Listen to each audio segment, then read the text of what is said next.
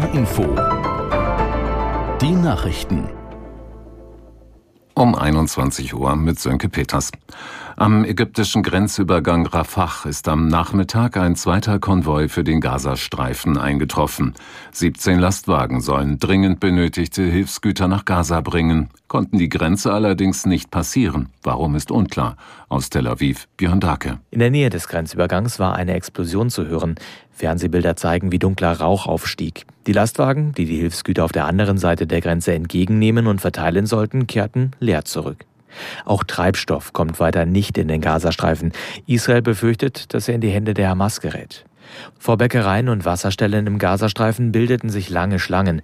Hilfsorganisationen befürchten, dass sich wegen der schlechten Bedingungen mehr und mehr Krankheiten verbreiten. Bundespräsident Steinmeier hat erneut den Stellenwert Israels für Deutschland hervorgehoben.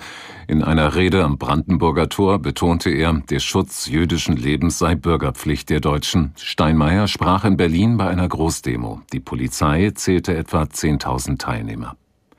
Der Schriftsteller Salman Rushdie hat den Friedenspreis des deutschen Buchhandels erhalten. Die Auszeichnung wurde dem indisch-britischen Autor in der Frankfurter Paulskirche verliehen. Der Schriftsteller Daniel Kehlmann sagte in seiner Laudatio, Rushdie sei der vielleicht wichtigste Verteidiger der Freiheit von Kunst und Rede in unserer Zeit. Bei der Parlamentswahl in der Schweiz zeichnet sich ein deutlicher Rechtsruck ab.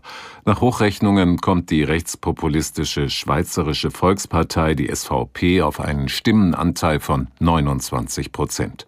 Aus Bern, Katrin Hondel. Im aktuellen Wahlkampf hatte sich die SVP beinahe ausschließlich auf ihre Kernthemen Migration und Asylpolitik konzentriert und gewann damit über drei Prozentpunkte dazu im Vergleich zu den letzten Wahlen 2019. Die großen Verlierer sind dagegen die Grünen. Laut Hochrechnungen kommen sie nur noch auf rund neun Prozent der Stimmen. Leicht zulegen konnten die Sozialdemokraten mit etwa 17 Prozent, FDP und Mittepartei liegen bei 14 bis 15 Prozent. In der Fußball-Bundesliga ist der erste FC Köln nicht mehr Tabellenschlusslicht. Die Kölner gewannen im rheinischen Duell gegen Gladbach mit 3 zu 1. Aus der NDR Sportredaktion Marcel Stober. Zwei Elfmeter-Tore von Florian Kainz und ein Treffer von Luca Waldschmidt sorgten für den ersten Kölner Saisonsieg. Die Gladbacher konnten zwar durch Elvedi zum zwischenzeitlichen 1 zu 1 ausgleichen, mussten sich am Ende aber geschlagen geben, auch weil Kone wegen eines groben Fouls vom Platz flog. Der FC Augsburg hat das erste Spiel unter dem neuen Trainer Jes Torup gewonnen. In Heidenheim holte der Club nach einem 0 zu 2 Rückstand noch einen 5 zu 2 Erfolg. Das waren die Nachrichten.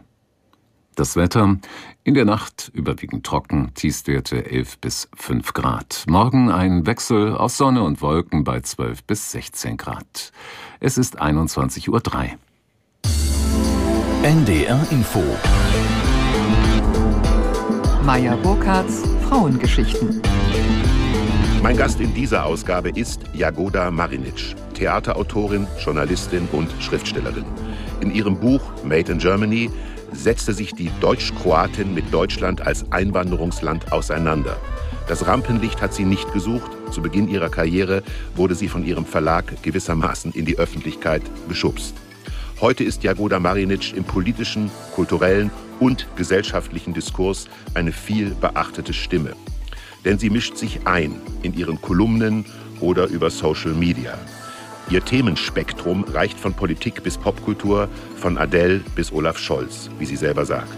Ich freue mich auf das Gespräch mit Jagoda Marinic, die auch oft meine Rolle einnimmt, denn beim Hessischen Rundfunk ist sie Gastgeberin des erfolgreichen Podcasts Freiheit Deluxe.